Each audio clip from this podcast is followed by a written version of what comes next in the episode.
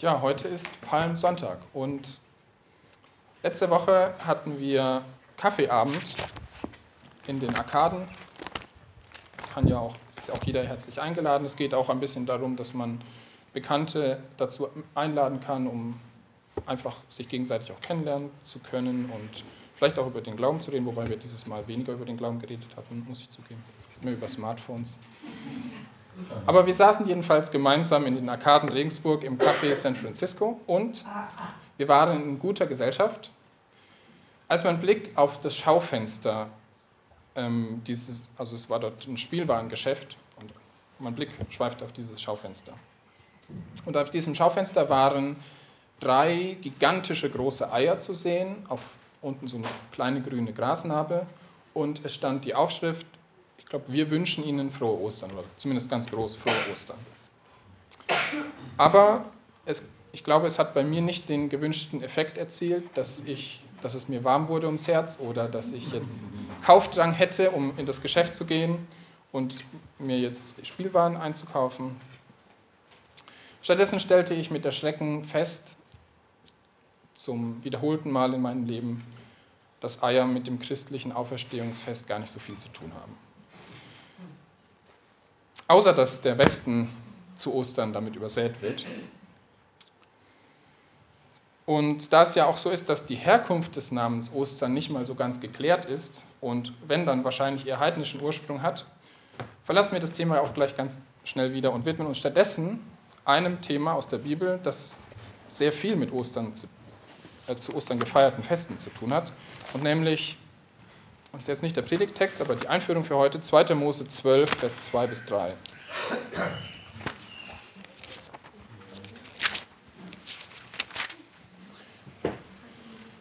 Zweiter Mose 12, Vers 2 und 3.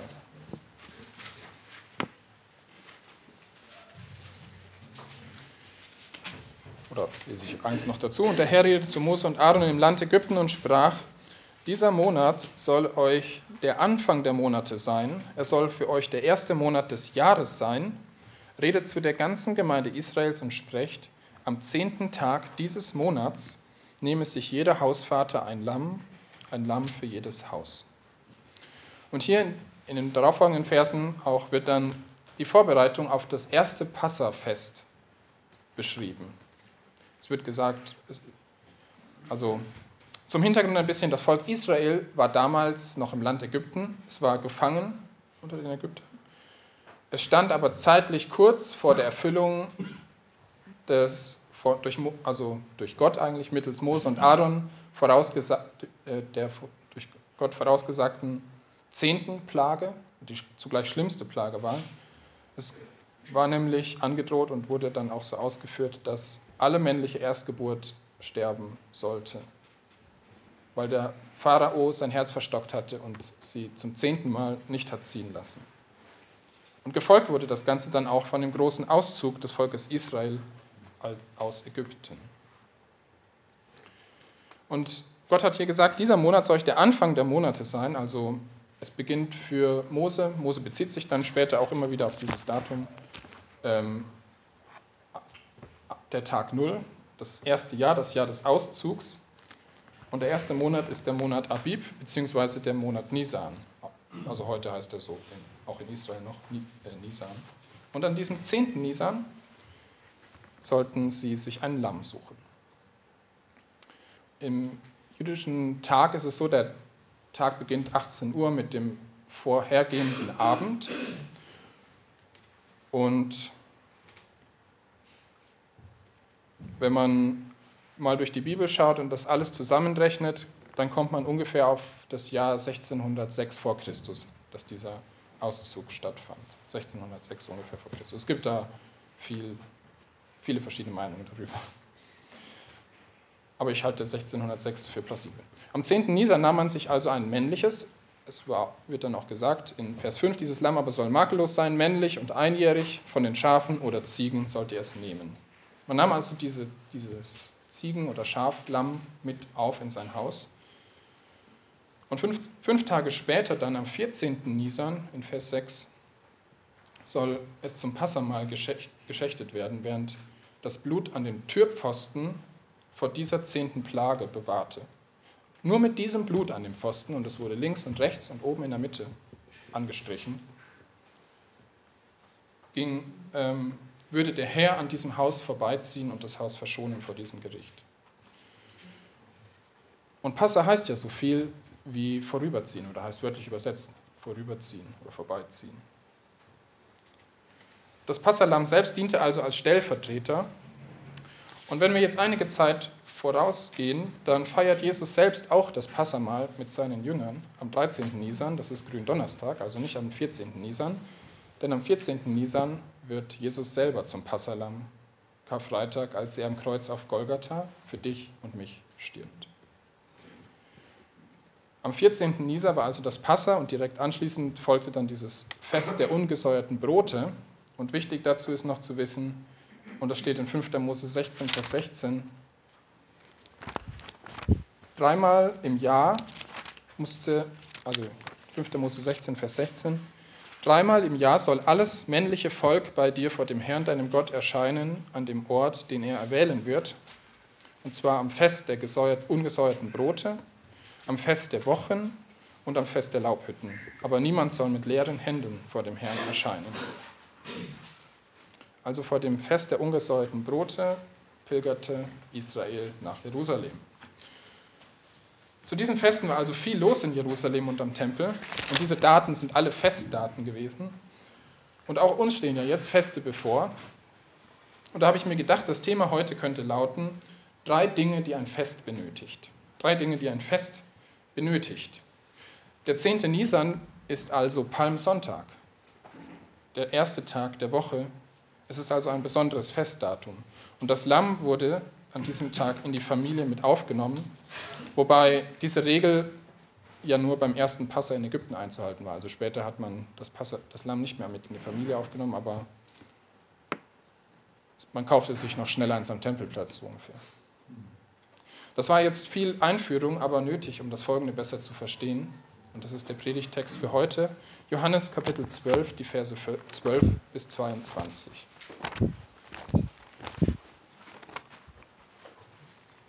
Das Passalam Gottes zieht wie ein König zu Jerusalem ein. Johannes Kapitel 12, Vers 12 bis 22. Und ja, ich möchte bitten, wer es möglich ist, zu dem Text aufzustehen. Wenn wir das Wort Gottes lesen.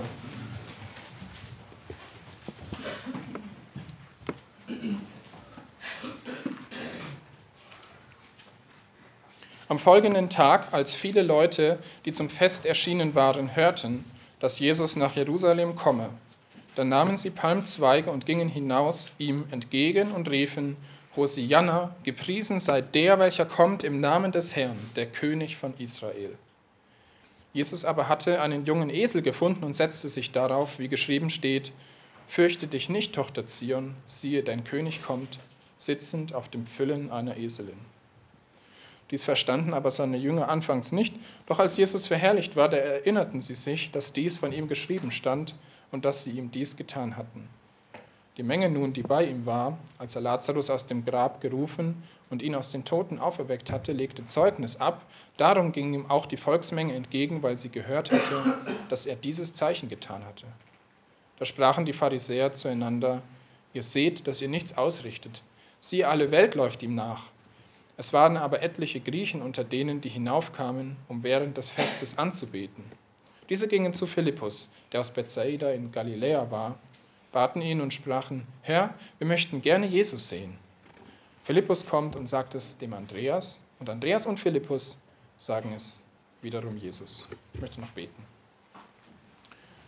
Lieber Vater, ich danke dir so sehr für dein Wort und jetzt für diesen Tag, beim Sonntag, den wir feiern dürfen, Herr, als den Tag, in dem ja, das Lamm eigentlich in die Familie aufgenommen wird. Und ich danke dir, Herr, dass du unser Passalam geworden bist, dass du, dass, als wir diese Woche feiern, an das Kreuz gegangen bist für jeden Einzelnen von uns, um die Schuld auf dich zu nehmen, um die Strafe auf dich zu nehmen, um uns frei zu machen, auch von der Macht der Sünde und einmal in Zukunft auch von der Gegenwart der Sünde. Ich danke dir, Herr Jesus, dass wir ja, dich haben und in unserem Herzen tragen dürfen, wirklich, dass du einziehst in unser Herz als ein König. Und ich bitte dich, Herr, dass du über uns, ja, über mich ganz persönlich herrschst, dass ja wir eigentlich uns dir unterordnen und demütig sind und dir dienen. Ich danke dir, Herr, dass du aber ein guter Herrscher bist und nur Gutes für uns im Sinn hast, so dass wirklich alle Dinge uns zum Besten dienen. Ich bitte dich jetzt für diese Zeit, Herr, dass du deinen Segen dazu gibst, unsere Herzen öffnest, unsere Ohren, dass wir hören und auch verstehen, Herr. Und ich bitte dich, dass ja, wir bereit werden, auch es anzunehmen. Amen. Amen. Ihr könnt euch wieder setzen.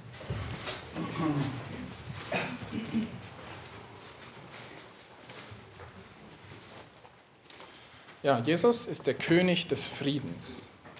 Und das ist auch das Erste, was ein Fest wirklich benötigt. Erstens Frieden. Und dazu passt der bekannte Weihnachtsvers eigentlich aus Jesaja 9, Vers 5 und 6. Jesaja 9, Vers 5 und 6. Denn ein Kind ist uns geboren, ein Sohn ist uns gegeben und die Herrschaft ruht auf seiner Schulter und man nennt seinen Namen wunderbarer, Ratgeber, starker Gott, ewig Vater, Friedefürst.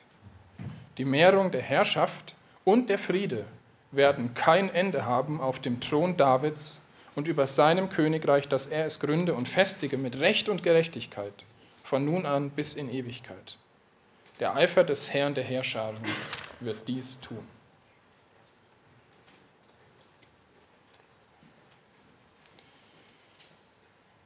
Ja, Jesus ist der Friedefürst, der König des Friedens. Und ein Fest ohne Frieden und ein Fest ohne ihn ist ein Fest eben ohne Frieden, ohne echten Frieden. Wenn einer nach dem Geheimnis des Friedens fragt oder sucht, so ist es Jesus Christus, der echten Frieden schafft. Frieden ist das Gegenteil von Krieg, von Streit und von Zorn. Der König des Friedens braucht also kein Schlachtross, um in den Krieg zu ziehen, sondern er braucht ein friedliches Tier. Und wir haben in Johannes 12 gelesen, er ritt auf einem Füllen einer Eselin, einem jungen Füllen einer Eselin. Und soeben haben wir miterlebt, wie dieser König, der König des Friedens, in Jerusalem einzieht der Stadt des Friedens. Jerusalem heißt Stadt des Friedens. Johannes 12, Vers 1 nennt uns eben auch ein Datum, nämlich sechs Tage vor dem Passa. Und dann in Vers 12 lesen wir am folgenden Tag, also wissen wir fünf Tage vor dem Passa. Und das war der 10. Nisan. Also man könnte denken,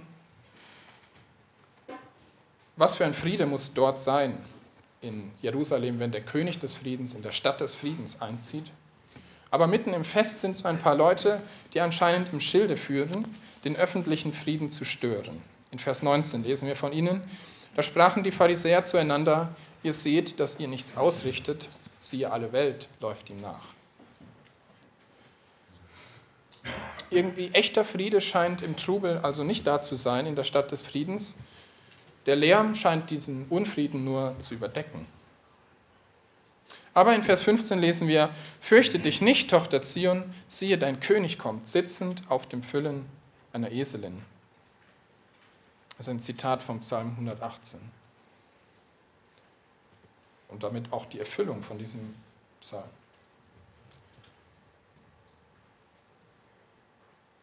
Und ja, dieser König des Friedens kommt, um Frieden zu stiften, mitten in der Unruhe dieser Tage. Und einen Frieden, muss man sagen, den die Welt nicht geben kann. Und das lesen wir auch in Johannes 14, Vers, 17, Vers 27. Johannes 14, Vers 27. Frieden hinterlasse ich euch, meinen Frieden gebe ich euch, nicht wie die Welt gibt, gebe ich euch. Euer Herz erschrecke nicht und verzage nicht. Also wenn man diesen Frieden haben möchte, dann muss Jesus Christus im Herzen einziehen und er soll dann dort die Herrschaft übernehmen. Das ist vielleicht ein hoher Anspruch. Unter seiner Herrschaft müssen wir lernen, demütig zu sein, uns unterzuordnen hier und da, eigentlich immer uns gewissermaßen selbst ganz Gott auf den Altar hinzugeben. Aber so gibt es echten Frieden und echte Freundschaft mit Gott, indem man mit dem Herzen glaubt. Und auch Römer 5, Vers 1 sagt, da wir nun aus Glauben gerechtfertigt sind, so haben wir Frieden mit Gott durch unseren Herrn Jesus Christus. Und wenn diese Beziehung zu Gott auf so wunderbare Weise geklärt ist, dass der Friede mit Gott echt ist, dann klappt auch der Friede mit anderen Menschen. Sogar mit unseren Feinden, mit denen wir sonst immer streiten. Römer 12, Vers 17 bis 18 sagt das sogar auch ganz praktisch und ganz deutlich. Römer 16, äh, 12, Vers 17 bis 18. Römer 12, 17 bis 18. Vergeltet niemand Böses mit Bösem, seid auf das bedacht, was in den Augen aller Menschen gut ist. Ist es möglich, so viel an euch liegt, so haltet mit allen Menschen Frieden. Ist es möglich, so viel an, an uns liegt, sollen wir mit allen Menschen Frieden halten. Wenn Gott uns nun so viel Frieden schenkt, wie an ihm gelegen hat, dann ist dadurch auch viel Friede möglich, der an uns liegt. Und wenn man Streit schlichten will, ist es oft schwierig, dass man das tut, während er wütet. Aber bevor ein Streit ausbricht, gibt es fast immer Zorn. Und ich denke, dort ist der Punkt, wo man angreifen muss. Denn wehe uns, wir lassen unserem Zorn freien Lauf, machen wir uns dann eigentlich nicht selber schuldig an dem, der bereit war, allen Zorn über uns, unser Leben fahren zu lassen, angesichts des Sohnes Gottes, der ja das Zorngericht Gottes für uns auf sich trug. Also lasst uns Frieden halten mit jedermann, so viel an uns liegt. Das gehört zu einem Fest. Und möglich ist es nur, wenn ich weiß, mir ist vergeben, nur wenn der König des Friedens in meinem Herzen wohnt. Und wenn wir Frieden halten, dann wird auch der König des Friedens geehrt. Und naja, man kann noch viel sagen, aber ich finde es nicht einfach, über Frieden zu reden, weil der Friede Gottes, und so sagt es Philippa 4, Vers 7, ganz klar, und der Friede Gottes, der allen Verstand übersteigt, wird eure Herzen und eure Gedanken bewahren in Christus Jesus. Also der Friede Gottes übersteigt den Verstand. Und damit kann man sagen, was ein Fest wirklich benötigt, um zu gelingen, das ist Frieden. Und das führt uns zum zweiten Punkt, was ein Fest wirklich braucht. Und das zweite ist Freude. Kein Fest ohne Freude. Aber Freude muss nicht immer Ausgelassenheit bedeuten. Die, das Volk Israel in Jerusalem jubelte. Aber Freude am Fest kann auch manchmal ein Lied bedeuten, denn Singen ist ein Ausdruck von Freude. Um die Freude am Gottesdienst auszudrücken, hatte am Tempel jeder Wochentag einen eigenen Psalm, einen Tempelpsalm oder einen Wochenpsalm, der gesungen wurde von dem Priesterchor dort.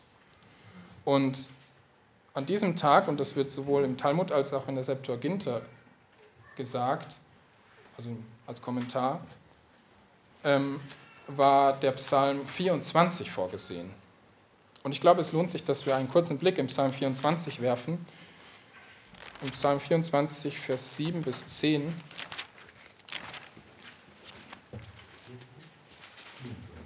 Psalm 24, die Verse 7 bis 10. Wurde im Tempel gesungen.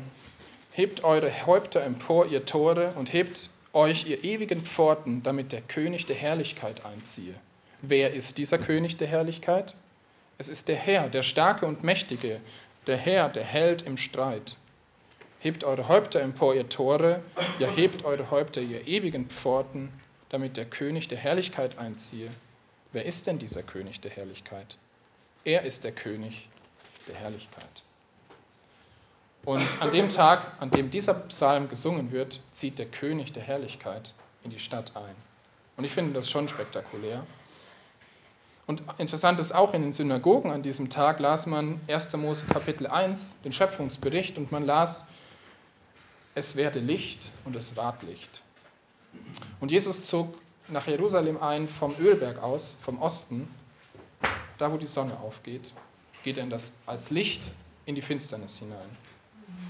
Da wo man im Dunkeln schon beschlossen hat, er muss ermordet werden, da geht Jesus als Licht hinein. Auch die Schöpfungstage passen also zur Passionswoche und so wird auch von dem menschgewordenen Sohn Gottes, der am fünften Tag dem Menschen das Leben gegeben hat, von den Menschen am fünften Tag dieser Woche das Leben genommen. Äh, am sechsten Tag.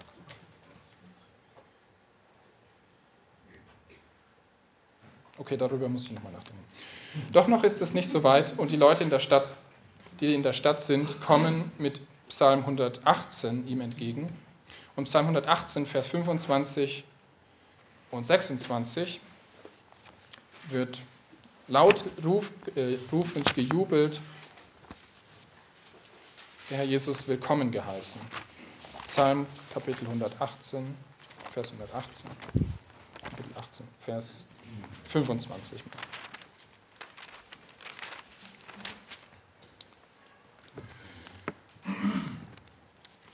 Und es steht dort nicht Hosianna, sondern es steht dort, ach Herr, hilf. Ach Herr, lass wohl gelingen. Gepriesen sei der, welcher kommt im Namen des Herrn. Und ich weiß nicht, was ihr bisher gedacht habt, was Hosianna oder Hosianna bedeutet, aber Hosianna ist kein großer Jubelruf, sondern es ist eigentlich ein Gebet, es ist eine Bitte und heißt, ach hilf oder hilf doch übersetzt. Und dann steht auch da, und gepriesen sei der, welcher kommt. Und dieser Ausspruch, gepriesen sei, das ist eigentlich die Begrüßung in Israel, auch heute noch. Baruch haba oder Beruchim habaim, wenn es im Plural ist. Und das heißt, sei, sei herzlich willkommen oder sei willkommen. Wir heißen dich willkommen. Und wir segnen euch eben dann, wir, wir heißen euch willkommen vom Haus des Herrn. Johannes 12.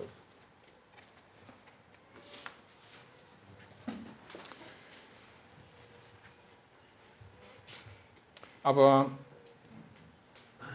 was an diesem Tag im Vordergrund steht, das ist auch Psalm 118, und zwar Vers 24, einen Vers davor.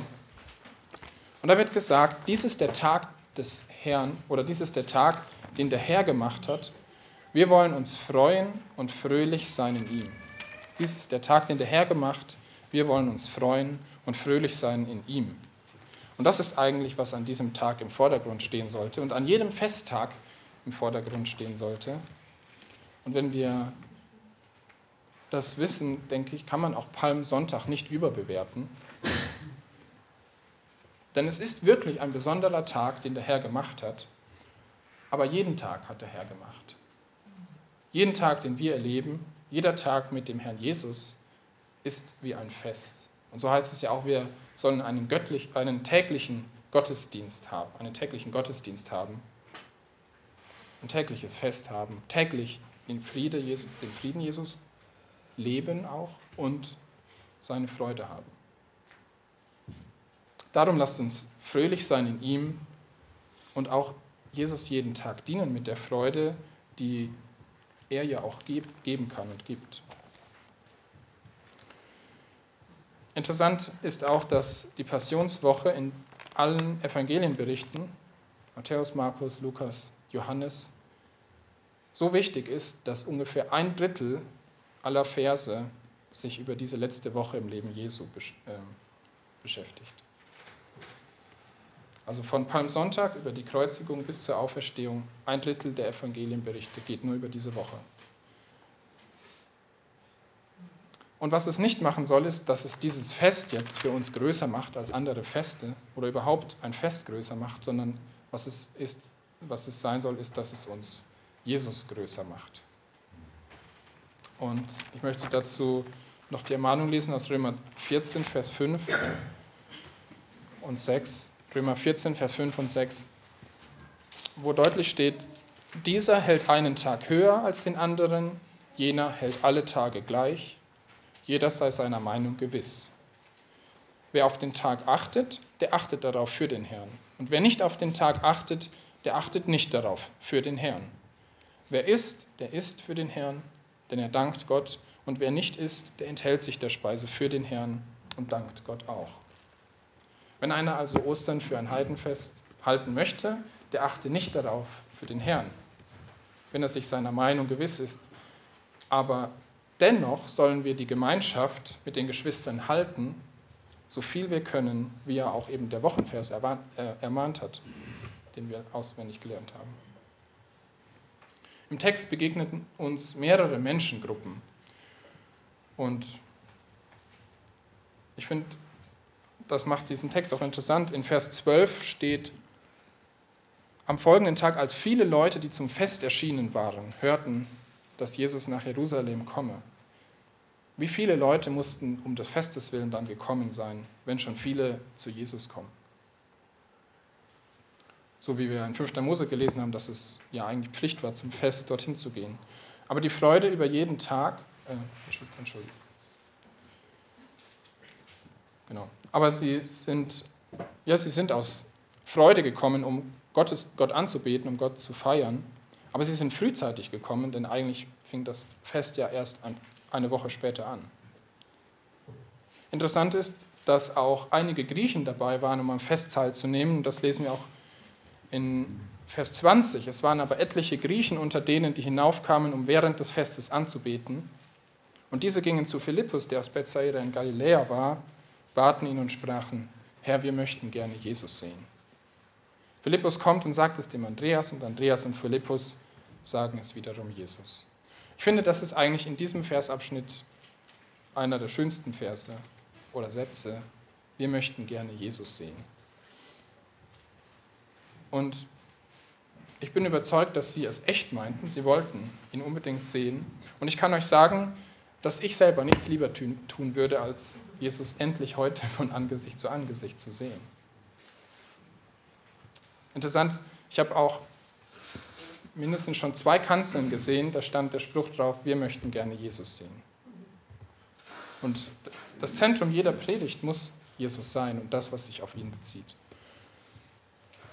Und interessant ist in diesen Versen auch der Dienst der Jünger, wie sie es ernst und wichtig nahmen, sich beratschlagten und dann direkt zu Jesus gingen. Und ich denke, das ist auch ein Aspekt des Dienstes der Versöhnung, den Jesus uns gegeben hat, dass wir für Menschen, die Interesse haben, uns anbieten als Ansprechpartner. Dass wir bereit sind, über Gott zu reden und uns nicht fürchten davor, dass wir uns erstmal bekennen müssten zu Jesus. Wir sollen auf der anderen Seite, wir sollen ganz für Jesus Ansprechpartner sein und mit ihm vermitteln. Und dann können, kann Gott selber mit ihnen Kontakt haben. Das ist der Dienst der Versöhnung. Wenn jemand zu Jesus findet und aus dem Tod ins Leben durchdringt, sollten wir uns dann heute nicht umso mehr freuen? Als die Volksmenge den König des Friedens in der Stadt des Friedens so voller Freude empfing, da habe ich mir die Frage gestellt, war alles in Ordnung eigentlich in Israel? Gab es nicht ein verstecktes Problem? Vers 19 hatten wir ja schon gelesen. Und damit kommen wir zum letzten Punkt. Ein Fest braucht nicht nur Friede und Freude, es gibt noch viele Dinge, also es gibt Festkleider, Deko und Essen natürlich. Oder, und wie wäre es mit Eierkuchen? Also ich habe hin und her überlegt, ob ich den dritten Punkt wirklich so nennen soll. Ich habe mich dazu entschlossen, es zu tun, auch wenn es brisant ist. Ich meine, es passt ja zu Ostern, weil Eierkuchen werden aus Eiern gebacken. Und ich kann euch beruhigen, um die Brisanz etwas herauszunehmen, dieses Eierkuchen hat ein Fragezeichen dahinter. Und nein, Essen und Trinken muss ein Fest nicht unbedingt haben, das sagt Römer 14, Vers 17, sagt aber, denn das Reich Gottes ist nicht Essen und Trinken, sondern Gerechtigkeit, Friede und Freude im Heiligen Geist. Römer 14, Vers 17, denn das Reich Gottes ist nicht Essen und Trinken, sondern Gerechtigkeit, Friede und Freude im Heiligen Geist. An der Gerechtigkeit scheint es in Jerusalem zu fehlen. Und es geht mir jetzt sehr um diese Redewendung Friede, Freude, Eierkuchen. Denn ich finde, sie passt wie die Faust aufs Auge. In dieser Situation, die Redewendung bedeutet nämlich ähm, oder beschreibt eine oberflächlich intakte, scheinbar friedlich sorglose Fassade innerhalb einer Gesellschaft. Eine oberflächlich intakte, scheinbar friedlich sorglose Fassade innerhalb einer Gesellschaft. Und es gibt in diesem, Vers, in diesem Text noch einen Vers, der dieses Problem sehr deutlich macht, nämlich Vers 18. Und ich lese Vers 17 und 18. Die Menge nun, die bei ihm war, als er Lazarus aus dem Grab gerufen und ihn aus den Toten auferweckt hatte, legte Zeugnis ab und darum gingen ihm auch die Volksmenge entgegen, weil sie gehört hatte, dass er dieses Zeichen getan hatte. Wenn wir uns erinnern, Lazarus war vier Tage im Grab gewesen, laut Johannes 11, Vers 17, ein Kapitel vorher. Und der König des Friedens verwandelt im, im Leben dieser Familie die Trauer in Freude denn er weckt Lazarus von den Toten auf. Vers 44 bis 47 von Kapitel 11. Und der Verstorbene kam heraus an Händen und Füßen mit Grabtüchern umwickelt und sein Angesicht mit einem Schweißtuch umhüllt. Jesus spricht zu ihnen, bindet ihn los und lasst ihn gehen. Also sie mussten wohl äh, stocksteif dagestanden haben und Lazarus mit seinen Binden kämpfen lassen, weil sie nichts glauben konnten, was geschah. Und viele nun von den Juden, die zu Maria gekommen waren und sahen, was Jesus getan hatte, glaubten an ihn. Etliche aber von ihnen gingen zu den Pharisäern und sagten ihnen, was Jesus getan hatte. Und dann versammelten sie sich und wenn man weiterliest, erfährt man, dass von diesem Tag an sie beratschlag, ernsthaft beratschlagten, wie sie ihn töten. Vers 53. Die Rabbiner hatten ihn abgelehnt, ihn verworfen, behauptet sogar, Jesus wäre von Satan selbst besessen. Aber Leben aus dem Tod kann Satan nicht bewirken. Und ich habe mich dann erinnert an die zehn Plagen. Es gab, die Zauberer konnten mitmachen. Also die ägyptischen Zauberer verwandelten den Nil auch in Blut. Sie vermehrten die Frösche. Das mit den Schlangen war vielleicht nur ein Trick. Aber als Mose dann den Staub in Stechmücken verwandelt, die dritte Plage, so können sie es nicht. Und ich, ich lese das mal, 2. Mose 8, Vers 12, beziehungsweise bei manchen ist es 2. Mose 8, Vers 16. Nach der anderen Verszählung. So bei mir ist es Vers 12. Da sprach der Herr zu Mose, sage zu Aaron, strecke deinen Stab aus und schlage den Staub auf der Erde, dass er zu Mücken werde im ganzen Land Ägypten. Und sie handelten genau so. Und dann Vers 14, die Zauberer aber versuchten mit ihren Zauberkünsten auch Mücken hervorzubringen, aber sie konnten es nicht, und die Mücken kamen über die Menschen und das Vieh. Da sprachen die Zauberer zum Pharao, das ist der Finger Gottes. Aber das Herz des Pharao war verstockt, sodass er nicht auf sie hörte, wie der Herr es gesagt hatte. Das ist der Finger Gottes. Die Quelle ihrer Kraft konnte das nicht, aus Staub, aus Materie lebendige Mücken zu schaffen. Und in Jesaja 42, Vers 8 spricht Gott der Herr. Jesaja 42, Vers 8. Und interessant ist auch, wie der, wie der beschrieben wird, der hier spricht. Das steht ein paar Verse vorher.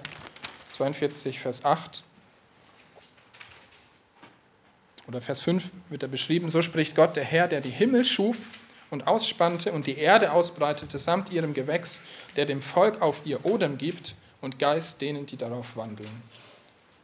Und dann in Vers 8, ich bin der Herr, das ist mein Name, und ich will meine Ehre keinem anderen geben, noch meinen Ruhm den Götzen. So spricht er zu seinem Knecht.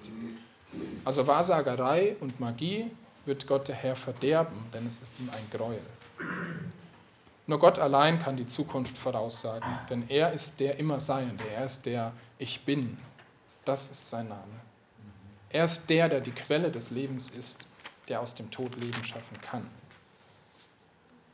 Und dieser Gott des Friedens, Hebräer 13, Vers 20, der unseren Herrn Jesus aus dem Tod ist der Gott des Friedens, der unseren Herrn Jesus aus den Toten heraufgeführt hat. Den großen Hirten der Schafe durch das Blut eines ewigen Bundes. Das bedeutet, die Auferweckung des Lazarus, das war wirklich ein Wunderzeichen, das nur Gott tun konnte und das der Satan nicht kann.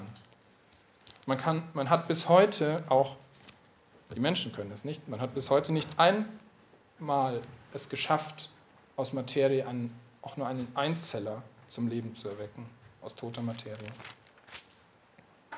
Als die Nachricht von Lazarus durch Jerusalem rannte, förmlich, beschleunigt durch die zugereiste Menge der Anbeter und die vielen Zeugen, die das Wunder der Auferweckung von Lazarus gesehen hatten, und als dann noch bekannt wurde, dieser König ist auf dem Weg nach Jerusalem, da wollten ihn so viele sehen.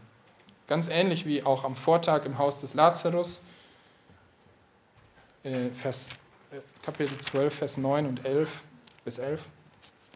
Es erfuhr nun eine große Menge der Juden, dass er dort war, und sie kamen nicht allein um Jesu willen, sondern auch um Lazarus zu sehen, den er aus den Toten auferweckt hatte. Da beschlossen die obersten Priester, nicht nur Jesus, sondern auch Lazarus zu töten, denn seinetwegen gingen viele Juden hin und glaubten an Jesus. Also man kann nicht davon sprechen, dass alles Eierkuchen oder alles in Ordnung war.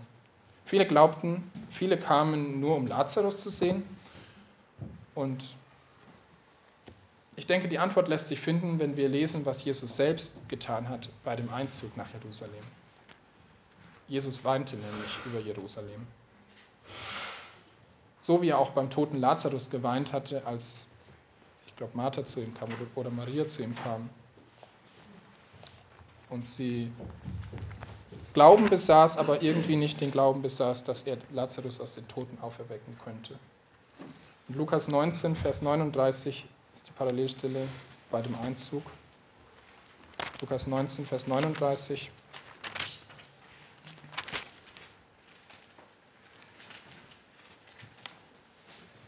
Also vorher ist der Einzug beschrieben und gepriesen sei der, welcher kommt im Namen des Herrn, Friede im Himmel und Ehre in der Höhe.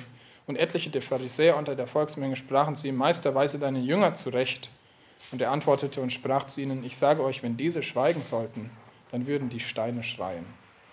Und als er näher kam und die Stadt sah, weinte er über sie und sprach, wenn doch auch du erkannt hättest, wenigstens noch an diesem deinem Tag, was zu deinem Frieden dient.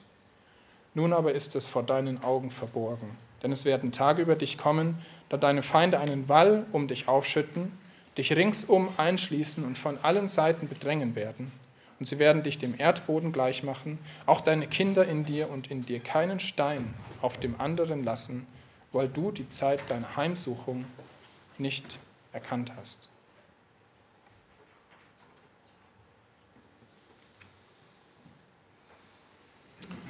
Also inmitten all der Freude und des vermeintlichen Friedens in der Stadt des Friedens, den nun alle von Jesus auch erwarteten, dass er ihn endlich bringt, kam eben eine große Portion Ungewisses und Eierkuchen mit hinein. Selbst die Jünger hatten eine falsche Messias-Erwartung, dass er sie von der Herrschaft Roms befreite, befreien und sein Friedensreich aufrichten würde, endlich. Und sie glaubten immer noch, was er ihnen schon dreimal angekündigt hatte, nicht daran, dass er sterben müsste.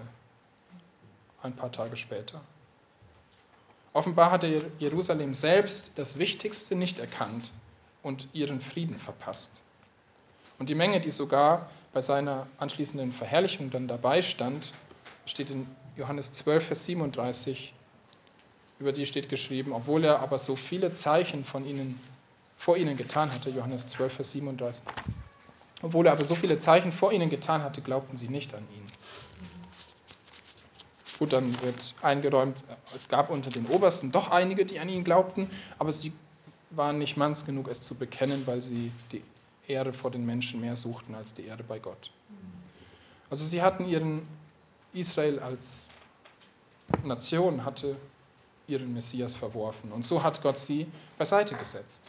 Sie war also gar nicht wirklich die Stadt des Friedens, denn der Krieg und die Untergang stand schon vor der Tür. Und mit Jesus lehnte sie ihren eigenen König ab und damit auch ihren Frieden.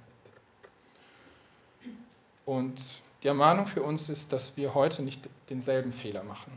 Jesus abzulehnen wenn auch immer er an unsere Gedanken und unser Herz klopft, dass wir unseren Frieden verpassen. Das Wort, das heraussticht, ist Vers 42, an diesem deinem Tag.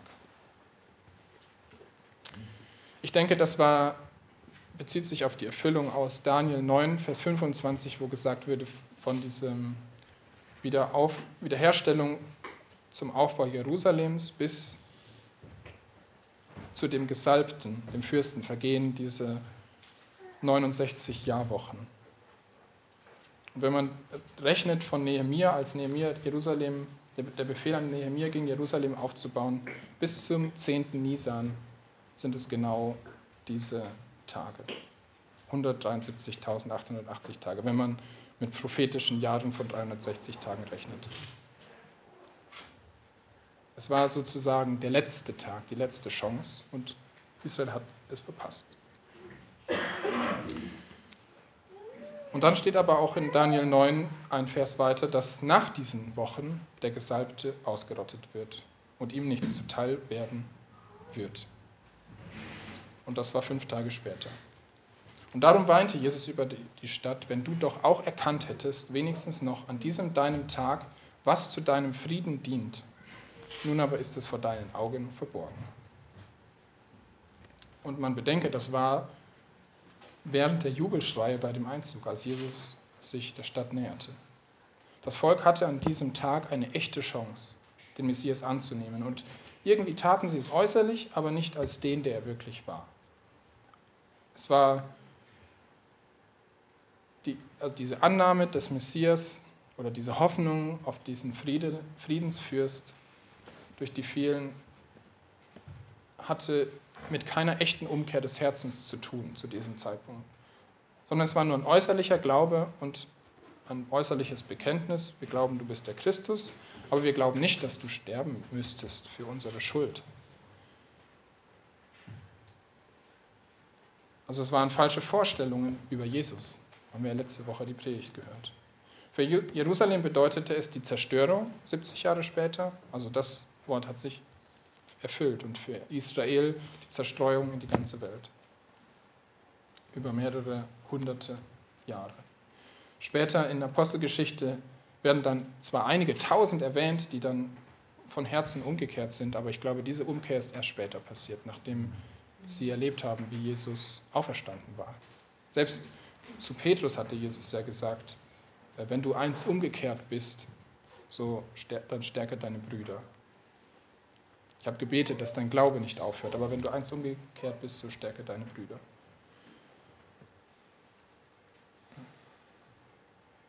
Ja, Hebräer 3, Vers 14 und 15 zum Abschluss. Denn wir haben Anteil an Christus bekommen, wenn wir die anfängliche Zuversicht bis ans Ende standhaft festhalten. Solange gesagt wird, heute, wenn ihr seine Stimme hört, so verstockt eure Herzen nicht wie in der Auflehnung. Also kommen wir zu dem Schluss. Ein Fest mit Eierkuchen ist ganz nett, aber wenn es der Redewendung entspricht, dann bleiben solche lieber fern. Ich möchte zum Abschluss zusammenfassen. Drei Dinge, die ein Fest benötigt. Erstens war Friede. Friede ist die Grundlage für menschliches Zusammenleben. Nur Jesus kann echten Frieden geben. Wenn man Streit vermeiden möchte, dann sollte man ihn schon im, Keim ersticken, solange es noch in Anführungszeichen nur Zorn ist. Und so viel an uns liegt, sollen wir Frieden halten. Wichtiger als alles aber ist der Friede mit Gott, der durch Rechtfertigung zuerst geschaffen werden muss und durch den Glauben an Jesus Christus möglich geworden ist.